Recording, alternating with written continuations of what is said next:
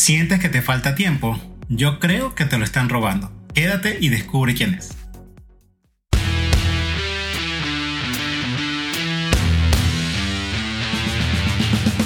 Bienvenidos a Líderes Agilistas, un espacio dedicado a hacer crecer a líderes en un mundo de constante cambio, porque cuando el líder crece, todos ganamos.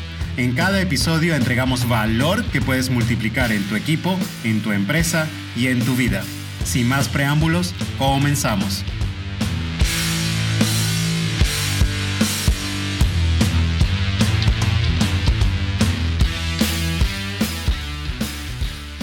Hola, ¿qué tal? Bienvenidos a un nuevo episodio de Líderes Agilistas. Mi nombre es Vladimir Contreras, uno de los líderes de nuestras empresas y me acompaña otro gran líder que es Bernabé. Hola a todos, bienvenidos a este nuevo episodio. Hoy traemos un tema muy, muy, muy interesante y ojo, no es el TikTok que te está robando el tiempo. Ah, te lo advertimos de entrada.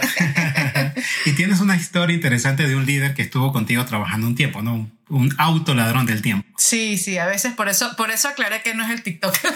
Muchos decimos que son agentes externos, pero a veces pues somos nosotros mismos. Entonces, esta historia es muy interesante porque a veces uno no se da cuenta de lo que está haciendo. Si tenía un líder que todo pasaba por sus manos, ¿no? Un líder de un equipo bastante grande. Como saben, pues nosotros eh, somos ingenieros de sistemas, en algún momento desarrolladores de software, lideramos una empresa de desarrollo. Entonces, este, en ese momento, cuando estaba con ese líder, todo desarrollo, o sea, el más mínimo, un, el arreglo de un bug, una incidencia, todo pasaba por sus manos y era una fila inmensa de trabajo que tenía. Y un, aparte de un estrés gigante que generaba porque sus líderes lo presionaban para que estuviese todo rápido en producción. Como el interno exigía. Exacto, exigía y él pues no se daba abasto. Y en vez de de repente ocuparse realmente en gestionar quién lo debía hacer, quién debía generar pues ciertas cosas, comía su tiempo en eso. Y a la hora cuando le tocaba, pues dar la cara hacia, hacia el cliente interno, pues era todo, todo bastante complicado y bastante tenso, ¿no? Porque él mismo se estaba robando su tiempo en vez de delegar a personas, porque aparte habían personas muy bien preparadas en el equipo que yo estoy seguro que podían hacer muy bien ese trabajo que él estaba haciendo. Claro, robaba su propio tiempo y no permitía que el equipo produjera la velocidad que podían producir. Es la esencia del tema de contrato un montón de ingenieros muy bien capacitados y luego los trato como niños, ¿no? Les, reviso todo lo que están haciendo. Y me hizo recordar también uno de mis líderes en esa época. Iba yo con la persona encargada del área comercial, íbamos regresando de una visita comercial. El director en ese momento nos llama y, ya le habíamos contado todo y nos pregunta, ¿y ya en este momento qué están haciendo?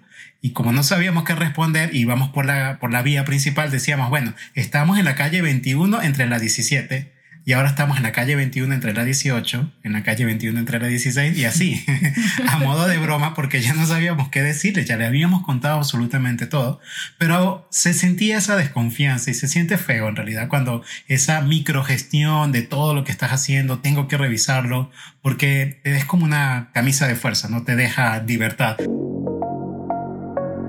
Y en todo esto, Berna, ¿qué es un ladrón del tiempo? Bueno, mira, de ladrones de tiempo casi todo el mundo cuando piensa un ladrón de tiempo piensa en las redes sociales. O sea, normalmente... Yo pienso en TikTok. normalmente las personas se van hacia allá.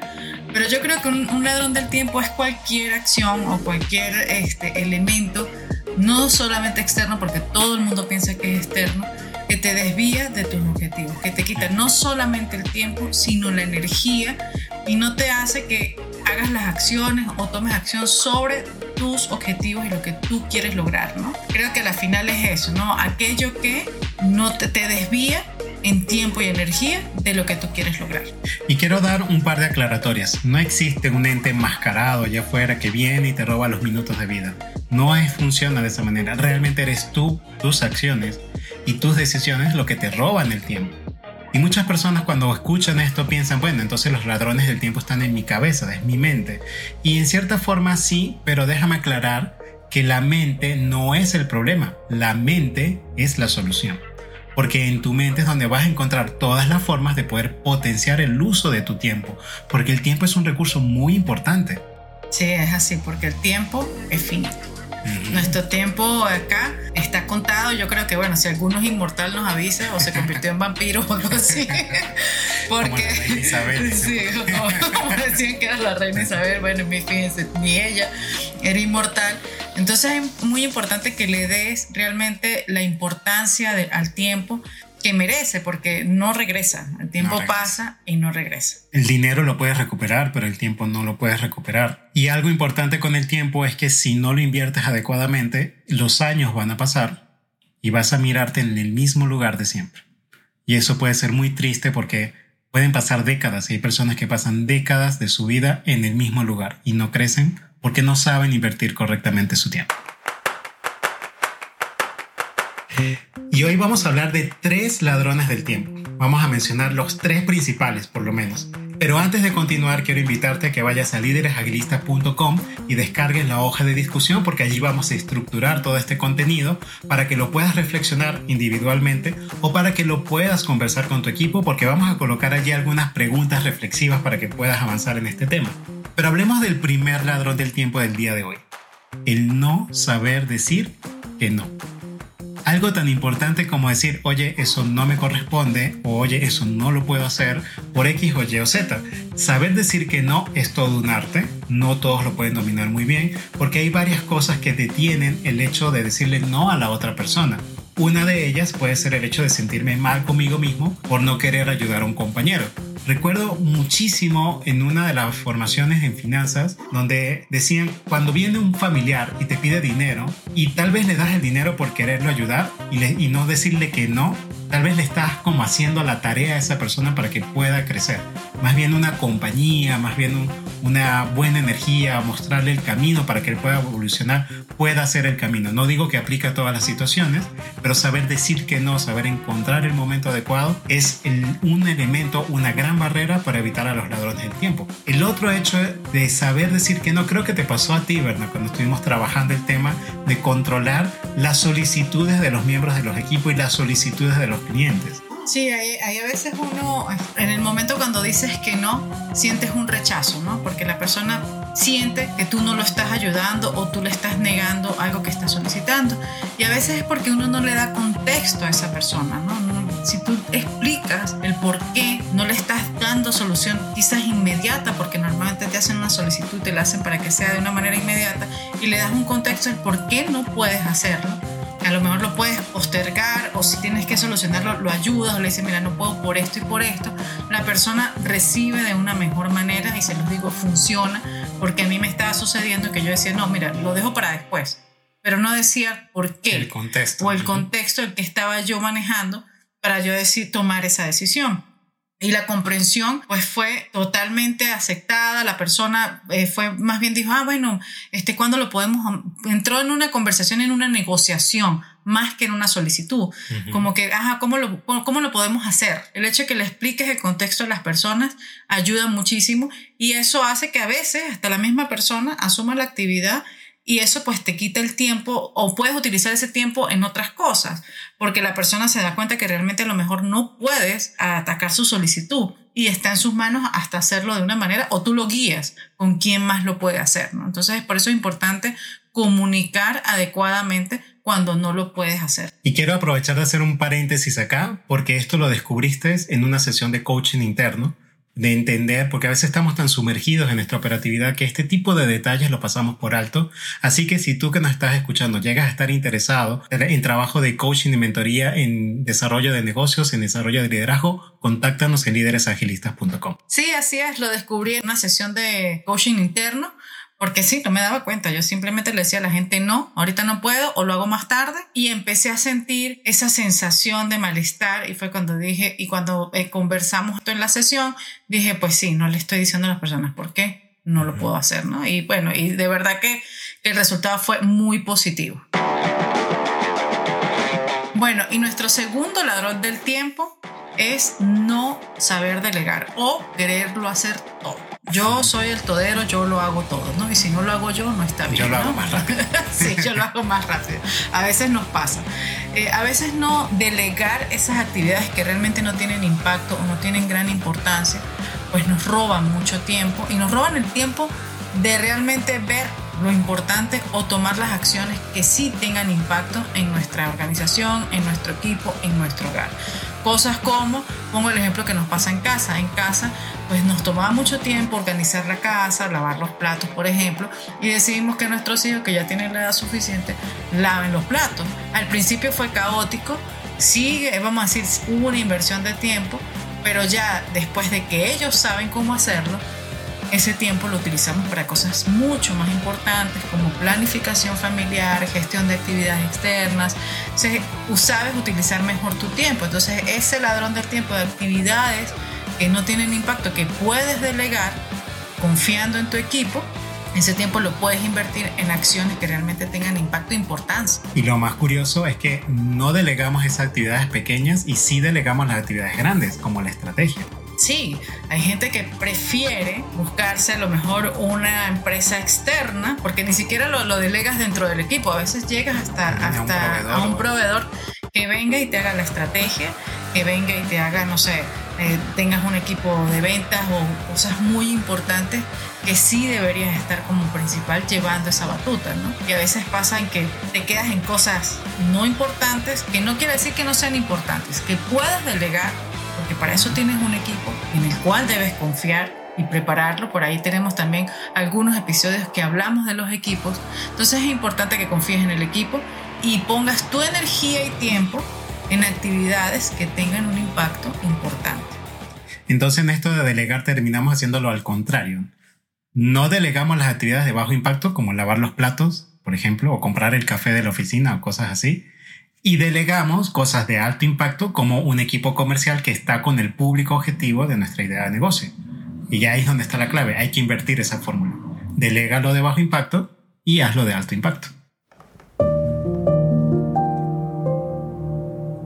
Y hablemos ahora del tercer ladrón del tiempo. Yo creo que este es el ladrón más grande de todos. Y les recuerdo que vayan a líderesagilistas.com para que vean la hoja de discusión, para que vean las preguntas reflexivas alrededor de este tercer ladrón, porque yo sinceramente creo firmemente que es el ladrón más grande que podemos tener los seres humanos. Y no es nada más y nada menos que el ladrón de las malas relaciones. Y ahí es importante, como dices, es el más, uno de los más fuertes y uno del menos que se habla, ¿sí? Porque mucha gente tiene miedo a asumir o decir, oye, mi relación con mi pareja, mi relación con mis hijos es un ladrón del tiempo. Y a veces puede ser como, wow, ¿no? En tu cabeza como que te explota y dices, ¿cómo voy a decir que mis hijos son, son ladrones del tiempo? No son tus hijos, aclaramos, no son tus hijos ni son tu pareja, sino son cuando no tenemos una relación sana, una relación bonita, una relación de crecimiento, se convierten esas relaciones en ladrones del tiempo. Exacto, y principalmente cuando es tu pareja. Si tu mala relación con tu pareja haces crecer un problema que no atendiste, no preparaste antes de tener que reparar el problema, ya vamos a hablar de eso un poquito más adelante, pero si no trabajas adecuadamente tu relación con tu pareja o con tu familia, pues va a robar mucho de tu tiempo y de tu energía en el resto de los aspectos de tu vida, sea en el aspecto de salud, en el aspecto laboral, en el aspecto financiero. Prácticamente toda, tu vida se va a impactar si no trabajas adecuadamente tus relaciones, tus relaciones importantes en especial, ¿no? Relaciones con tus buenos amigos, relaciones con tus hijos, con tu familia, con tu pareja, para aquellos que son personas de fe, con Dios de trabajar adecuadamente todas esas relaciones es lo que evita que te roben el tiempo. Porque ahora vas a tener la energía, fluidez de poder avanzar en el resto de las áreas de tu vida. Un gran ejemplo son los clientes. ¿Qué pasa con aquellos clientes que son una pesadilla, que te, roban toda esa energía relacional, porque la energía relacional también es finita, no tenemos que saber distribuir. ¿Y qué pasa con esos clientes que te roban toda esa energía y luego llegas agotado a tu casa o llegas agotado a atender a otro buen cliente que tal vez no es tan problemático y seguramente si utilizamos la ley de Pareto, aquellos clientes problemáticos van a representar el 20% de tu facturación, porque le dedicas el 80% de tu energía. Lo mejor que puedes hacer con ese tipo de clientes es controlarlos, encapsularlos o, en el caso que sea extremo, despedirlos, porque también tenemos el derecho a despedir a los clientes, porque no tiene sentido que desgastes tu energía relacional con una relación que no tiene sentido. Sí, ahí también, ahí también es importante, o no podemos dejar por fuera, esos compañeros de trabajo porque pasamos mucho tiempo con los compañeros de trabajo. Bueno, ahora que estamos remotos, quizás no tanto tiempo como antes cuando estábamos en oficinas, algunos también continuarán dentro de oficinas, pero sin embargo es una relación que estás constantemente comunicándote. Entonces, si tienes una mala relación con algún compañero de trabajo, eso te, te, socava. Entonces empiezas, estás pensando, y a veces la persona ni pendiente, ¿no? Pero estás pensando, seguro está pensando tal cosa, o seguro, y en vez de estar trabajando y colocando tu foco en lo que tienes que hacer, en tus actividades, en tus objetivos, estás pensando que el compañero pasó esto o pasó aquello, o estará el compañero hablando. Entonces es muy importante que las relaciones en, un ángulo creo que de 360 porque familia, compañeros, hijos, este, amigos, pareja, o sea, es un ángulo muy, muy abierto de todo, porque no solamente es en el ámbito eh, laboral, ir cultivando, creo yo, porque las relaciones son como una matica, ¿no? Era lo, que hablábamos y lo que nosotros le decimos a nuestros hijos. Las relaciones no es que le pones una gotita a la matica de un agua traída de Suecia, de no sé, de lo, del agua purificada, de que cae del cielo de los ángeles y la matica va a vivir. No, tienes que echarle agüita, si sea del grifo. Una gotita al mes no es suficiente. No es suficiente, pero no importa, le echas del grifo todos los días, con un, buen, un buenos días, un abrazo a una familia, un vamos a conversar, un espacio, todos los días y eso lo que hace es que preparas tus relaciones para que estén en un estado y si viene algo que no está bien, es más fácil salir, más fácil discutirlo, más fácil llegar a un acuerdo que cuando no hay una buena relación, sucede algo y no te toca salir del tema o hablarlo, sino te toca reparar lo que está sucediendo. Yo, yo preguntaría a la persona que nos está escuchando, ¿cuántas veces has dedicado horas a escribir un correo electrónico defensivo y has utilizado esa misma cantidad de tiempo en conectar con la otra persona, en conversar, en, en conocer un poco de su vida, en conectar emocionalmente con la otra persona, comprender de manera empática su situación? A veces gastamos muchísimo más tiempo en correos defensivos, en llamadas defensivas, en protección política, sabes, el juego político corporativo que a veces se da mucho y no trabajamos la relación. O incluso con tu pareja, ¿cuántas veces trabajaste el tema de los lenguajes del amor, del amor y el respeto, o de ese tipo de cosas que a veces lo dejamos de un ladito y se nos olvida que tenemos que trabajar fuertemente en nuestras relaciones para que no se conviertan en un ladrón del tiempo? Aparte que después, si no cultivas eso, una pelea va a durar un montón de tiempo. Entonces te va a robar mucho más tiempo de lo que puedes invertir en esas, esos pequeños detalles y el conocer pues a nuestras relaciones, ¿no? Yo creo que la clave aquí es prepara, no repara tus relaciones. Prepara, trabaja previamente en tus relaciones y no repares lo que ya se dañó. Es mejor trabajar en la preparación no son, acuérdense, no es TikTok, no son las redes sociales, tenemos los ladrones del tiempo que mencionamos. El primero es no saber decir que no. aprendan a decir, sí, un arte, un arte decir que no, pero sí se puede. El segundo, el no saber delegar. Yo lo hago todo, yo delego, aparte delego lo que sí importa y es bien impactante y lo hago lo, lo que no tiene tanto impacto, me ocupo de eso acuérdense. Eh, invertir la, fórmula. Exacto, invertir la fórmula, la energía y el tiempo en lo que realmente tiene impacto y donde tienes que estar realmente. Y nuestro tercer ladrón de tiempo, y creo que uno de los más polémicos, nuestras relaciones que no son, eh, vamos a decir, que no están en un buen estado, nuestras malas relaciones, si tenemos malas relaciones en todo nuestro entorno familiar, de trabajo, de pareja, de hijos, de amigos, de conocidos, hasta a veces del mismo vecino. Entonces, este, cultivar esas relaciones. Me hiciste recordar de un compañero que pasa horas en el chat del, del condominio, viendo qué sucedió con el vecino, qué sucedió con aquello. Dices, es un perfecto ladrón del tiempo, así que cuiden muy bien su relación. Entonces, lo mejor que podemos hacer para evitar los ladrones del tiempo es primero eliminar todo aquello que no necesitas hacer. Elimina relaciones que no necesitas en tu vida. Ojo, no estamos hablando de pareja. Trabaja la relación de pareja. Trabaja la relación con tu familia, con tus amigos. Pero tal vez clientes que no necesitas o tal vez personas que no necesitas en tu vida, elimínalas. Lo mismo con ciertos trabajos, ¿no? Ciertas cosas que haces que no te convienen, pues elimínalas. Elimínalas de tu vida si no te aportan. Si son cosas que no puedes eliminar, entonces el siguiente paso sería automatizarlos Apóyate hoy en día con la inteligencia artificial, apóyate con un montón de sistemas que hay. Nosotros nos encargamos, de hecho, a sistematizar acciones para nuestros clientes porque trabajamos en desarrollo de, software, de plataformas web, precisamente para automatizar y liberar el tiempo de tu mente para otras cosas. El tercer paso sería delegar. Si no lo puedes eliminar y no lo puedes automatizar, entonces delégalo.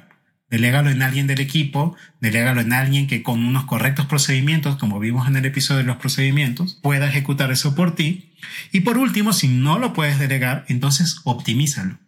Agrupa actividades similares o colócala en el lugar de energía más adecuada según tu cronotipo. Hay personas que son más enérgicas en las mañanas. Si necesitas hacer una actividad que requiere esa energía, hazla en la mañana, si no, hazla en la tarde o hazla en la noche. Optimiza y agrupa las actividades para que puedas mejorar y colocar las barreras alrededor de los ladrones de tiempo. Y bueno, podemos decir, creo que la, la, lucha que tenemos contra los ladrones del tiempo no es ser más productivo o no hacer más cosas, ¿no? Mucha gente piensa que si hace mucho es productivo. Menos es más. En este Exacto, es muy importante eso también, diferenciar eso, sino respetar el valor incalculable del tiempo. Recuerden, el tiempo es finito, el tiempo pasa, el tiempo no regresa. Por último, solo me queda recordarte que si la información presentada aquí ha sido de valor para ti, comparte este episodio con alguien más o discute el tema con tu equipo. Para ello, hemos preparado una hoja de discusión que encontrarás en líderesagilistas.com. No dudes en contactarnos porque en Líderes Agilistas nos encantaría hablar contigo, ya sea porque quieres sumar tu voz o porque tan solo quieres decir hola. Estaremos felices de que nos contactes. Recuerda ser el líder que todos aman y lleva a tu equipo hacia el éxito. Nos vemos en una próxima oportunidad.